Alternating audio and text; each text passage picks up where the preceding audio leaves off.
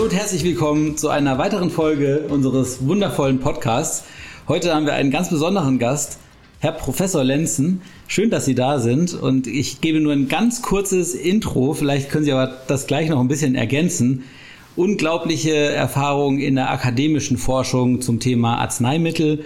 Ähm, dann waren Sie in einem forschenden Pharmaunternehmen als Forschungsleiter in der Arzneimittelforschung äh, tätig und haben dort äh, 80 Forscher geführt. Irgendwann im Jahr 2000 wurde ihnen das zu langweilig und sie haben sich gedacht, ich gründe mal noch ein eigenes ähm, Biotech-Startup und haben zusätzlich zur Pharmakologie und zur Toxikologie ähm, noch das Thema Onkologie sich, äh, sich dem Thema Onkologie angenähert ähm, und sind dort seit 22 Jahren aktiv. Und ich glaube, das zeigt auch schon das Thema, das wir heute äh, besprechen wollen, nämlich wie funktioniert eigentlich Arzneimittelforschung, Wirkstoffentwicklung ähm, und diese Zeiträume von 22 Jahren sind eben da gar keine Seltenheit. Schön, dass Sie da sind. Vielen Dank, Herr Schneider, für die Einladung, auch für die, ich muss sagen, sehr überschwängliche, ähm, fürs überschwängliche Intro. Äh, ja, in der Tat, äh, äh, man hat eine gewisse Erfahrung jetzt bei der Wirkstoffentwicklung, das äh, glaube ich, kann ich sagen. Und äh, ich freue mich, äh, mit Ihnen ein bisschen darüber zu ähm, mich zu unterhalten mit Ihnen. Ja, klasse. Ähm, vielleicht, wenn wir, bevor wir einsteigen, wie funktioniert eigentlich Arzneimittelforschung heute? Vielleicht können wir so einen ganz kleinen Rückblick wagen. Ähm, Menschen waren ja auch schon vor mehreren tausend Jahren krank. Wie, wie hat es denn da funktioniert? Ja, gute, äh, gute Frage.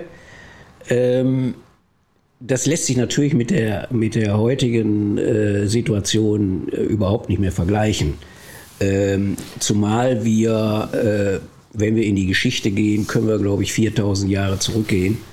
Und äh, dann äh, treffen wir auf einen chinesischen Kaiser Sheng Nung, der bereits 3000 vor Christus äh, drei, um die 300 äh, Arzneipflanzen beschrieben hat. Dann äh, 1400 vor Christus gab es äh, den äh, Eber-Papyrus in äh, Ägypten, wo, glaube ich, 600 Heilanweisungen beschrieben wurden. Ähm, wenn wir äh, dann in die frühe Neuzeit beziehungsweise ins Mittelalter gehen, hier in unseren Breiten. Und ich denke mal, das ist äh, vielleicht auch jetzt naheliegender und interessanter. Dann äh, beginnt im Grunde genommen die Wirkstoffentwicklung äh, in den Klostergärten. Und zwar äh, gab es da äh, jede Menge Kräuter, Heilpflanzen und die Mönche und die Nonnen kannten sich äh, exzellent aus äh, über die Wirkung dieser äh, Heilpflanzen und gaben auch entsprechende äh, Anwendungsempfehlungen. Und äh, letztendlich äh, waren das Zubereitungen von frischen Pflanzen oder Teilen davon. Das sind Presssäfte gewesen, Tinkturen, oder man hat die Pflanzen getrocknet oder Teile davon getrocknet. Wir sprechen von Drogen. Und diese Drogen wurden auch extrahiert oder Sie kennen Tees, äh, da wurden die getrockneten äh, Blätter oder Blüten beispielsweise als äh, für, für, für die Zubereitung von Tees verwendet. Diese, ich habe dazu vielleicht mal ja. direkt eine Frage. Wenn ich an äh, Pharmaforschung denke, dann hat das ehrlich gesagt wenig mit irgendwie äh, Pflanzengärten oder Kräutergärten zu tun, sondern äh, vor allem mit klinisch reinen äh, Hightech-Laboren. Äh, wie kann ich mir das vorstellen, wie da im, im Mittelalter die das quasi erforscht wurde? Ähm, gut, wir hatten zu der Zeit keine Hightech-Labors. Wir hatten auch kein Arzneimittelgesetz, was äh, irgendwie vorschreibt, welche Untersuchungen mit den Heilpflanzen beziehungsweise mit ihren Bestandteilen gemacht werden müssen, um dann auch eine sichere Anwendung beim Menschen zu garantieren. Das hatten wir alles nicht. Und insofern gab es sehr viele Einzelberichte, äh, ethnomedizinisch aus der Ethnomedizin, Einzelberichte von Anwendern, die dann gesagt haben, mir, mir hilft der Pflanzenaufguss oder mir hilft er nicht Und äh, insofern waren das eigentlich im Wesentlichen Berichte, äh, sorgfältige Beobachtungen von, äh, auch von, von Ärzten, wie diese, ähm, wie diese Pflanzen äh, wirkten. Aber also schon vor allem abhängig von der, von der äh, subjektiven Beschreibung äh, der Wirkung oder aber auch schon in, in Form von Studien, dass man irgendwie versucht hat, systematisch eine bestimmte äh, Stichprobe zu beobachten. Nein, das gab es das gab's nicht zu der Zeit. Ja. Das gab es nicht. Also eine, eine, Sammlung einzelner Erfahrungsberichte. Genau, ganz genau. Mhm. Und es gab ähm, äh, und wir haben es ja hier mit Vielstoffgemischen zu tun ja. ähm, in, äh, in diesen Zubereitungen. Man wusste also auch noch gar nicht genau, was Viel, ist. Vielstoffgemisch bedeutet, was bedeutet das konkret? Vielstoffgemisch bedeutet, äh, da sind verschiedene Stoffe in, in dem Extrakt. Also Stoffe wie eine Kamille oder Kamille plus Pfefferminz? Ja, Moleküle. Oder? Moleküle. Okay, ja. Da sind verschiedene Moleküle äh, ich sag mal, Zuck, verschiedene Zucker, verschiedene ähm, äh, äh Lipide, also äh, fettähnliche, ja. fettähnliche Komponenten und so weiter, die sind in diesen, in diesen äh, Zubereitungen drin und man wusste natürlich nicht, was ist jetzt wirklich oder welches, welcher dieser Stoffe ist wirklich für die Wirkung verantwortlich. Und das ist, äh, das ist ein Charakteristikum dieser Art von Medizin. Und das zweite Charakteristikum ist, dass man auch gar nicht genau wusste, wo wirkt denn mhm. das. Man kannte eine allgemeine Wirkung, aber man wusste nicht, was ist eigentlich der Angriffspunkt. Ja. Und äh, aber man hat natürlich gesehen, dass wenn man Kamillenextrakt verwendet, dass dann Entzündungen zurückgingen. Oder dass äh, man bei Magenverstimmungen äh, durch den Kamillenextrakt Linderung erfahren hat. Das hat man natürlich gesehen. Und dann hat man sich überlegt, was könnte denn das sein in der Kamille, was dafür verantwortlich ist. Und dann äh, auf diese Weise ist man zu sogenannten Wirkstoffen biologischen Ursprungs gelangt und hat sich jetzt die Pflanzen angeguckt und hat jetzt Wirkst und hat jetzt nach diesen aktiven Prinzipien gesucht und hat tatsächlich dann auch welche gefunden, die auch heute noch äh, die auch heute noch durchaus verwendet werden, die auch zum großen Teil in der WHO-Liste der essentiellen Medikamente aufgeführt sind. Ich nenne Atropin aus der Tollkirsche.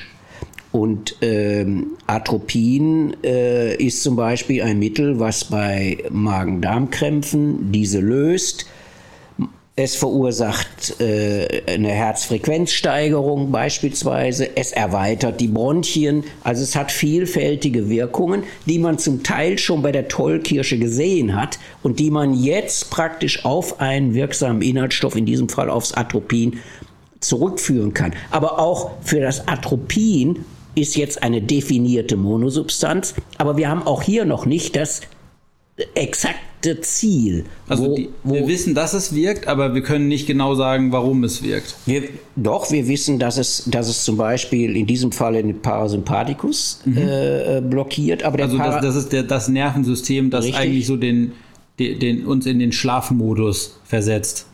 Genau, also Wenn dieser, und dieser angeht. Parasympathikus innerviert mhm. eine ganze Menge Organe, die über eine glatte Muskulatur verfügen. Ja. Und Insofern ist es nicht verwunderlich, als es am Herzen eine Herzfrequenzsteigerung macht, im Magen-Darm-Bereich eine, wir sprechen von einer Spasmolyse, also einer Krampflösung, äh, eine Krampflösung verursacht und, ähm, äh, und so weiter. Also äh, die Wirkungen sind natürlich vielfältig, weil eben auch der Parasympathikus ähm, vielfältig innerviert. Ja, aber also dann, aber wir können, meinten Sie, wir können noch nicht genau erklären, wo das Atropin andockt oder welche Art von direkter äh, Reaktion es auslöst? Oder das ist auch schon, das können wir heute auch das beobachten. Zielmolekül. Wir ja. brauchen das Zielmolekül und die weitere Wirkstoffentwicklung hatte eben das Ziel,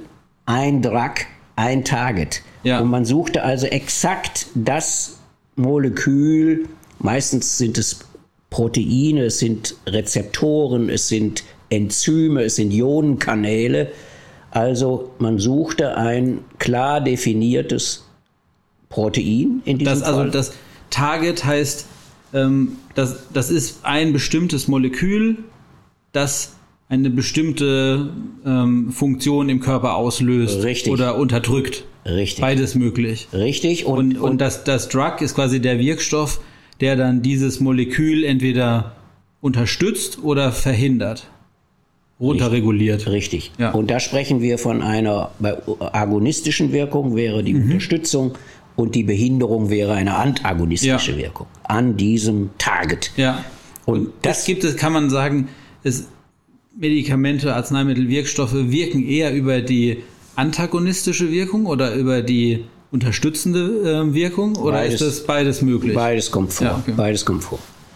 Und wir werden noch Beispiele, ich werde möglicherweise noch im Verlauf des Gesprächs auf Beispiele für die eine Seite wie für die andere Seite kommen. Ja. Ja. Aber ähm, also wir, äh, wir sind gekommen von den Vielstoffen. Von, von den Vielstoffen, die nur aufgrund von einzelnen oder gesammelten Erfahrungsberichten Genau. irgendwie als wirksam äh, eingestuft zu werden konnten. definierten Monosubstanzen, Ja, die ursprünglich durchaus aus der Pflanze stammten. Oder aus der, aus der äh, Steinkohlenindustrie sogar, aus der Farbenindustrie. Aus der Farbenindustrie sind Sulfonamide entstanden, die bei Infektionen eingesetzt werden. So, da haben wir also definierte Monosubstanzen, die hochwirksam sind, die Nebenwirkungen machen, die weltweit anerkannt sind. Das war bei den Vielstoffgemischen nicht unbedingt der Fall. Und, ähm, und für die auch ein, regelmä- äh, ein regelrechter Arzneimittelzulassungsprozess durchlaufen wurde. Das heißt, wir haben eine komplette pharmazeutisch-chemische Dokumentation, also der Stoff ist genau beschrieben. Wir haben eine pharmakologisch-toxikologische Dokumentation, das heißt Wirkungen und Nebenwirkungen sind zusammen sind erfasst. Und wir haben auch in den meisten Fällen eine klinische Dokumentation, wo die Daten von klinischen Studien ja. drin sind. Für mich jetzt als Anwender oder als Patient, äh, was, was ist der Unterschied oder was sind die Vorteile des einen oder des anderen Herangehens? Je, je klarer man Schlüssel-Schloss-Prinzip Also def- Target, definieren kann, Ja. je besser man das definieren kann, desto spezifischer ist die Wirkung und damit die erwünschte Wirkung. Und desto unwahrscheinlicher sind Nebenwirkungen. Ja? Also wenn das ich, heißt- wenn ich, guck, äh, um, um nochmal bei dem Atropin zu, noch zu, darauf zurückzukommen, wenn ich mit dem Atropin Magen-Darm-Spasmen lösen will, dann will ich nicht unbedingt eine Herzfrequenzsteigerung haben dabei. Ja. So, und je, je präziser der Schlüssel ins Schloss passt, Drug Target, desto, desto sicherer, da kann man von ausgehen, desto sicherer wird die Anwendung. Also ähm, das heißt, während ich im Mittelalter äh, die gesamte Bandbreite der Wirkungen äh, mich erfreuen durfte, die die Tollkirsche dann ausgelöst hat, Sowohl erwünscht als auch unerwünscht. ja, ähm, habe ich eben jetzt den Vorteil, dass ich eben genau weiß, welches, also dass es mir eigentlich als Patient wahrscheinlich egal, welches Element aus der Tollkirsche eingesetzt wird, aber ich weiß eben, ich kann damit rechnen, dass es eben nur die, die Darmspasmen, die Darmkrämpfe löst und nicht zu einem Herzinfarkt führt. Aber als Entwickler muss ich natürlich das aktive Prinzip kennen, um zu wissen, wo ist das Schloss dafür. Ja. Oder umgekehrt, ich habe ein Schloss und muss jetzt gucken, wie sieht der passende Schlüssel aus. Ja. Und, wie funktioniert das? Also ist das ähnlich äh, wie im Mittelalter, dass ich quasi einfach vielen Leuten das gebe und dann beobachte, was passiert? Oder habe ich eben jetzt mit den Hightech-Laboren äh, andere Möglichkeiten? Davon Ja. gehe ich aus. Welche, welche sind das oder wie Also kann ich da herangehen? Das, das führt uns jetzt, glaube ich, äh, zu weit, aber natürlich ist es richtig Drug Design am Computer. Es, äh, da wirken Informatiker, Bioinformatiker mit. Da gibt es riesige Datenbanken, wo, wo Molekülstrukturen niedergelegt sind und also sowohl von den Targets als auch von Wirkstoffen, sodass man also tatsächlich diese, diese äh, designen kann. Und was macht diesen Prozess ähm, so aufwendig? dass man damit Jahrzehnte verbringen kann, um, um das nachzuweisen? Also das sind natürlich auch äh, logistische, organisatorische äh, Auflagen, wenn Sie sich überlegen, äh, dass Sie, ähm, also a, dauert es äh, Jahre, bis Sie das richtige Molekül für das richtige Target haben. Ja. Und in der Regel äh, haben Sie da zu Beginn, ich sage jetzt mal, vielleicht 100 mögliche Substanzen zur Verfügung. Und, und ein ein Target, also Ja. ich möchte eine Krankheit oder eine So, und dann machen sie durch, die, durch, durch Selektionsprozesse äh, und äh, bestimmte Entscheidungskriterien, die, die sie vorher definiert haben, bleibt dann, bleiben von diesen 100 vielleicht 10 übrig. ja So, und jetzt äh, fangen sie an und machen pharmakologisch-toxikologische Versuche. die, die anderen, die fallen raus, Ja. weil sie wirken auf eine andere Weise oder, Oder sie schwächer. wirken gar nicht. Oder schwächer. Ja. Und die fallen raus und, äh, und die, die übrig bleiben, müssen dann pharmakologisch-toxikologisch getestet werden. Und äh, das dauert auch bis zu, bis zu drei Jahren. Ja. So, und dann müssen die, ähm, dann müssen die klinischen Studien vorbereitet werden. Und das sind äh, klinische Studien, die üblicherweise über drei Phasen laufen. Die Phase 1 ist eine, ist eine, ähm, sind in der Regel Verträglichkeitsprüfungen am Menschen äh, und eine, eine Dosisfindung, also dass man herausfindet, was ist die, die äh, adäquate Dosis äh, welche Dosis kann man dem Patienten noch verabreichen, ohne dass die, to äh, die Dosis ähm, äh, äh, Nebenwirkungen hervorruft. Dann geht es in die Phase 2, da hat man eine Studie, die man dann mit, mit Patienten durchführt. Ich sage jetzt mal vielleicht mit 60 Patienten und dann macht man wenn, und dann macht man eine Phase 3, die man auch mit, mit äh, Patienten macht. Und da kann es durchaus sein, dass man da 400, 600, 1000 Patienten hat. Und dieser ganze Prozess äh, dauert natürlich. Ja. Wir haben ja jetzt äh, quasi, quasi verstanden, wie man die Wirkstoffe sehr spezifisch beschreiben kann. Wie ist es denn bei den Targets weitergegangen? Also bei dem, was, wo die Wirkstoffe eigentlich ansetzen sollen? Genau, also bisher haben wir noch keine Targets. Ja. Nicht? Wir hatten bei den pflanzlichen äh, Vielstoffgemischen keinen, wir haben bei den Monosubstanzen keinen. Und jetzt war die nächste Herausforderung, wirklich ein Target zu finden und den dazugehörigen Schlüssel. Und das gelang bereits Anfang der äh, 1970er Jahre äh, mit dem Captopril. Ich darf mal einen Wirkstoff nennen. Und dieses äh, Captopril hemmt äh, ein Enzym, nämlich das Angiotensin konvertierende Enzym. Und das Captopril, ähm, und dieses Enzym ist verantwortlich äh, dafür, dass äh, Angiotensin gebildet wird, ein Wirkstoff, der auch verantwortlich ist für eine Blutdruckerhöhung. Und wenn man jetzt dieses Enzym hemmt durch dieses Captopril, dann erreicht man damit eine Blutdrucksenkung. Und das war praktisch die erste Substanz, die 1974 entwickelt wurde und äh, 1982 oder 1984 zugelassen wurde. Also quasi zum ersten Mal ein Drug und ein Target Ja. dazu definiert. Genau. So und jetzt und das ist interessant. Wir haben wir reden äh, wir haben bisher nur gesprochen über sogenannte Small Molecules, also kleine Moleküle, die ein überschaubares äh, niedriges Molekulargewicht haben. Und jetzt mit Beginn der 1980er Jahre hat man sich dafür interessiert, Proteine als Arzneimittel einzusetzen. Und Proteine bestehen, wie Sie wissen, aus vielen Vielen. Aminosäuren und haben entsprechend große Molekulargewichte, äh, sind also relativ große Moleküle. Und da hat man sich äh, äh, insofern von leiten lassen, als man sich gesagt hat, bei welchen Krankheiten fehlen eigentlich äh, wichtige Proteine? Und kann man diese fehlenden Proteine substituieren? Und da hat man zum Beispiel gesagt, wir brauchen alle Insulin. Und bei vielen Diabetikern fehlt dieses Insulin. Man muss also Insulin substituieren. Oder bei Zwergenwuchs fehlt ein Wachstumshormon. Also möchte man das substituieren.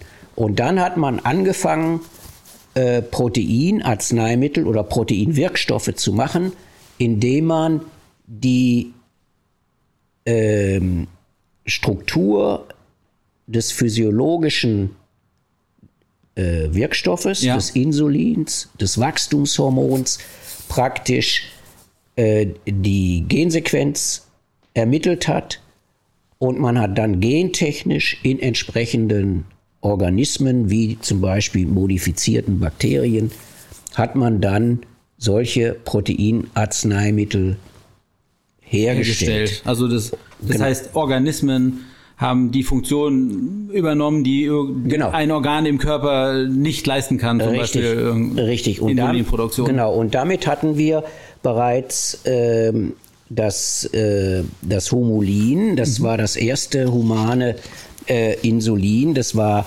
äh, 1982 verfügbar. Äh, wir haben Wachstumshormone gehabt und so weiter. So hatten wir also so haben wir also Proteine gehabt, die jetzt zusätzlich zu den Small Molecules als Wirkstoff hinzukamen. Und jetzt, wenn ich das noch schnell ergänzen Ja. darf, gab es äh, noch den Ansatzpunkt, Antikörper zu machen. Sogenannte monoklonale Antikörper. Das waren Proteine, die sich, wie wir das eben schon mal kurz angesprochen haben, auf die, an die Targets binden und entweder eine stimulierende Wirkung auslösen, eine agonistische oder eine hemmende Wirkung, eine antagonistische. Und Wirkung. Quasi also der, die Antikörper ähm, docken ähnlich wie vorher auch schon an das spezifische Target an, Wie die Small Molecules. wie die Small Molecules, Ja, ja. und haben dann eine, eine verstärkende Wirkung, äh, die dieses Target eigentlich auch schon gehabt hätte, oder sie unterdrücken die, die Wirkung dieses Target Moleküls, ist auch, ist auch ein Molekül. Ja, weil das Target. Target natürlich physiologischerweise eben auch einen Stimulus, einen physiologisch vorkommenden Proteinstimulus hat. Und deswegen war es naheliegend, auch einen Proteinantikörper zu machen, der entweder auch einen Stimuluseffekt hat oder einen hemmenden Effekt, je nachdem, was man, was man will. Ja. Was, was war denn von dort aus äh, dann die nächste Entwicklung? Ja, ähm, jetzt haben wir, wir haben einen Drug, ein Target. Und jetzt wird der Schritt eigentlich vollzogen zur individualisierten, zur personalisierten äh, Medizin. Und da haben wir heute die meisten Erfahrungen aus der äh, Krebsmedizin, weil wir ähm, das äh, Krebsgenom kennen. Wir kennen so ungefähr, ich glaube, 570 Krebsgene. Wir wissen, dass die an verschiedenen Stellen mutieren können. Und jetzt ist der, der nächste zu vollziehende Schritt, diese, ähm, äh, diese mutierten Gene gezielt ähm, äh, zu targetieren. Ja, mit- mit ähm, da stellt sich für mich äh, die Frage, also ich habe bisher immer verstanden, jede Zelle in unserem Körper hat, hat die gleiche DNA. Das ist aber jetzt offensichtlich nicht mehr richtig für eine mutierte Krebszelle. Das ist richtig. Das heißt, es gibt dort eine, ähm, der, der genetische Code ist dort anders als in anderen Zellen. Das ist richtig. Und das ist das, was wir quasi jetzt in der nächsten Entwicklungsphase der Medikamenten-Arzneimittelentwicklung auch versuchen oder schon ansprechen können. Ja, und diese, und diese genetischen Veränderungen, Ja, die ähm, führen dazu, ähm, dass, also wir kennen da zwei Abnormitäten. Ähm, die eine Abnormität ist ein, ähm, da sprechen wir von einem Onkogen. Das ist ein mutiertes Gen, was praktisch über eine Signalkette die Zellen anregt, sich ohne irgendeinen Stopp unbegrenzt zu teilen. das heißt, das ist dann die sehen tun wir das in einem Wuchern einer, Genau. eines, einer Krebszelle. Einer ständigen Teilung, Ja. einer Vermehrung dieser Krebszelle. Und Metastasen, ist das dann auch dadurch begründet oder ist es nochmal ein anderer Mechanismus? Die Metastasierung ist dann nochmal ein anderer Ja. Mechanismus, aber der, der primäre Mechanismus ist ein uneingeschränk, eine uneingeschränkte Zellteil, Zellvermehrung. ja, So, und die wird ausgelöst durch ein Onkogen. Und man kann sich das so vorstellen, da gibt es auf der Zelle einen, einen Rezeptor, ein Target-Protein.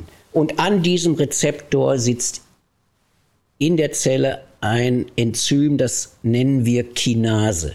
Und eine Kinase ist ein Enzym, was auf die nächste Kinase ein Phosphatmolekül setzt. Ja. Auf die nächste Kinase wieder eins. Auf die nächste Kinase wieder eins. Und am Ende sind mehrere Kinasen auf diese Weise aktiviert und die Zellteilung ah, das setzt, heißt, setzt sich in Gang. das heißt immer, wenn die Kinase ähm, ein Phosphatmolekül bekommt, dann Wird die aktiv. wird sie aktiv. So, und jetzt ist, wie kann man das jetzt unterbinden? Wir können entweder durch eine unspezifische Chemotherapie die Zellteilung hemmen. Das heißt, ein sehr, sehr starker Wirkstoff, der eigentlich zum Ziel hat, möglichst viele Zellen zu, Richtig. zu treffen, Genau. aber eben dann auch viele Aber nicht Zellen, selektiv. viele Zellen trifft, die wir eigentlich brauchen. Richtig. In der Phase Genau. insbesondere. Nicht also Immun, Immunzellen. Nicht selektiv. Ja. Und deswegen können wir jetzt, also wie machen wir das? Entweder blockieren wir diesen Rezeptor gleich am Anfang, Ja. der, der das Signal auslöst, oder wir hemmen die einzelnen Kinasen. Ja. So, und äh, der Vorteil ist, im, im, im, Vergleich, oder ein anderer Vorteil im Vergleich zur Chemotherapie ist der, dass wenn wir die Chemotherapie eingesetzt haben und die, und die Zellteilung gehemmt haben und die Chemotherapie wirkt nicht mehr, dann haben wir im Grunde genommen keine Medikamente zur Verfügung. Jetzt in diesem Beispiel, wir hemmen die eine Kinase. Wenn der Wirkstoff nicht mehr wirkt, hemmen wir eine andere Kinase in der Signalkette. Ja. So, und das ist, ähm, da, da, da gibt es das als, als schönes Beispiel dafür, die, das nicht kleinzellige Lungenkarzinom. Das nicht kleinzellige Lungenkarzinom wurde, Karzinom heißt Krebs. richtig, wurde, wurde Anfang der, oder wurde in den 90er Jahren, wenn es operiert werden konnte, wurde es operiert, aber meistens gab es dann noch eine Chemotherapie, beziehungsweise eine Chemotherapie und eine Strahlentherapie. Und da wir hatten da vielleicht vier verschiedene Medikamente zur Verfügung Für, für diesen Krebs oder für alle? für diesen Krebs, Ja, ja. für diesen Krebs.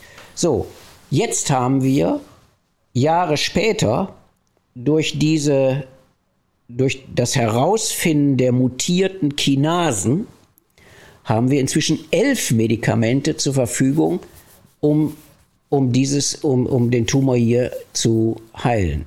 Und da kommt es durchaus vor, dass bei dem einen Patienten die, der eine Kinasehemmer und bei dem anderen Patienten ein anderer Kinasehemmer zur Anwendung kommt, was letztendlich diese personalisierte Medizin unterstreicht. Ja. So, ich hatte am Anfang davon gesprochen, dass wir zwei Abnormitäten haben. Von der einen Abnormität habe ich gerade gesprochen, Onkogen. Also Sie können sich das vorstellen als ein verklemmtes Gaspedal. Ja. Ja. Äh, und das versucht, das, das versucht man jetzt äh, zu enthemmen, lösen, ja. indem man so einen Kinasehemmstoff Ja. gibt. Die zweite Abnormität ist ein sogenanntes mutiertes Tumorsuppressorgen. Was heißt Tumorsuppressor? Normalerweise bei, bei, äh, unter den Bedingungen, wo wir nicht von Krebs sprechen, macht das Tumorsuppressorgen bremst die Zellteilung. Ja. So, wenn Also je, insbesondere der Tumorzellen. nein, oder wir sprechen allgemein. nicht vom Tumor. Ja. Ja, unter, unter normalen Umständen hemmt das ein Tumorsuppressorgen die Zellteilung. Ja. So, und wenn wir jetzt, und wenn jetzt eine Mutation eintritt an einem Tumorsuppressorgen, Ja. Sie haben eins erwähnt, dann ähm, entfällt die Fähigkeit, die Zellteilung zu bremsen. Zu hemmen. Ja? Also das ist im Grunde die Analogie zum, zum Gaspedal reden wir jetzt über die Bremse. Richtig. Richtig. Also wir haben eine fehlende Bremse. Ja. Wir haben eine fehlende Bremse. Und aber beides, beide Abnormitäten führen zu ungebremstem Zellwachstum. Ja, auf der einen Seite habe ich ein Gaspedal, das heißt, diese Zelle wird unkontrolliert wiederhergestellt, Vermehrt. ver vermehrt. Und auf der anderen Seite fehlt mir die Bremse, um diesen Prozess zu verlangsamen oder zu stoppen. Richtig. Ja. Richtig. So, und das sind, da, und da setzen die, die modernen Wirkstoffe, Wirkstoffe an.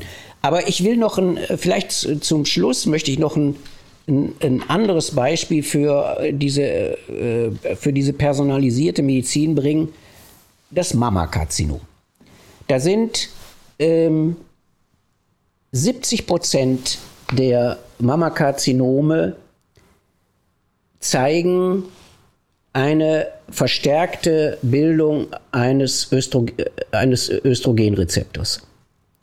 Das heißt, äh, Östrogenrezeptor bedeutet, die Zelle äh, eine verstärkte Wirkung des Östrogenrezeptors. Zunächst mal, zunächst mal heißt das, die Tumorzelle hat mehr Östrogenrezeptor als eine normale Brustzelle ja. in dem Falle. Ja, So, und ähm, das genau. Das, also Mammakarzinom bedeutet Brustkrebs. Richtig. Ja. Das bedeutet, Östrogen wirkt auf diesen Rezeptor, der vermehrt dort ist Ja, und stimuliert das Wachstum des Mammakarzinoms. ja.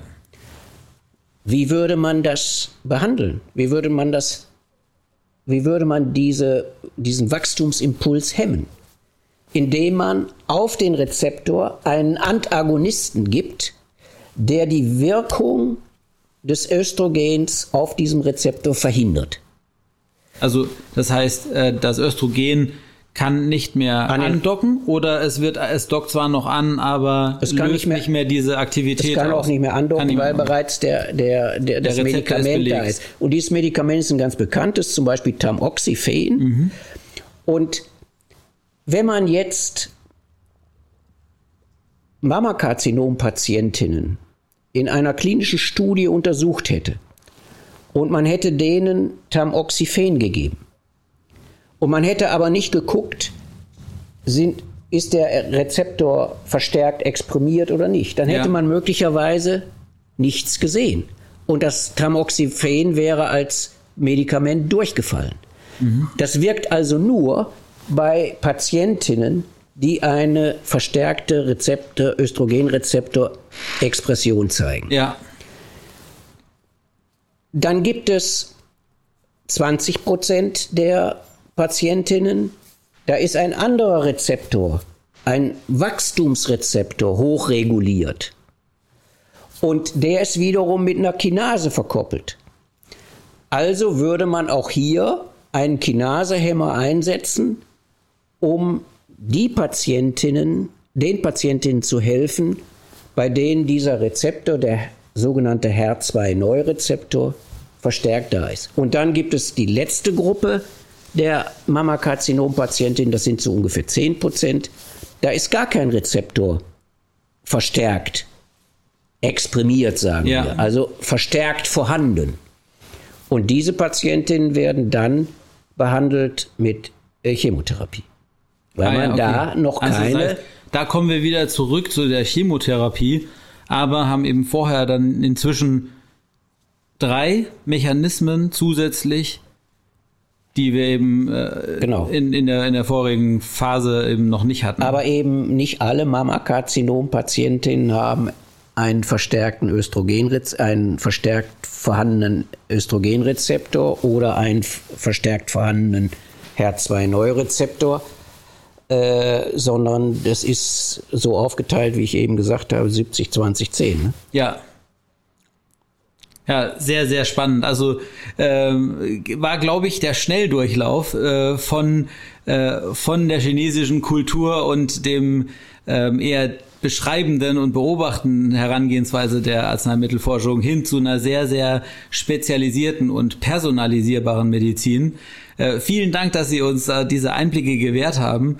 Ich bin äh, ich komme ja in den Genuss, dass wir uns öfter austauschen. Also äh, werde ich gerne auch Fragen weiterreichen, die vielleicht ihr jetzt beim Zuhören noch gewonnen habt, die wir heute nicht klären konnten. Ähm, wenn ihr Fragen habt, dann schreibt die gerne in die Kommentare und ich werde auf jeden Fall, wenn ich darf, die nochmal weiter dann diskutieren und die Antworten natürlich nachliefern. Gerne. Ja. Herzlichen Dank, schön, dass Sie hier waren. Ich danke Ihnen auch, Herr. Und bis zum nächsten Mal.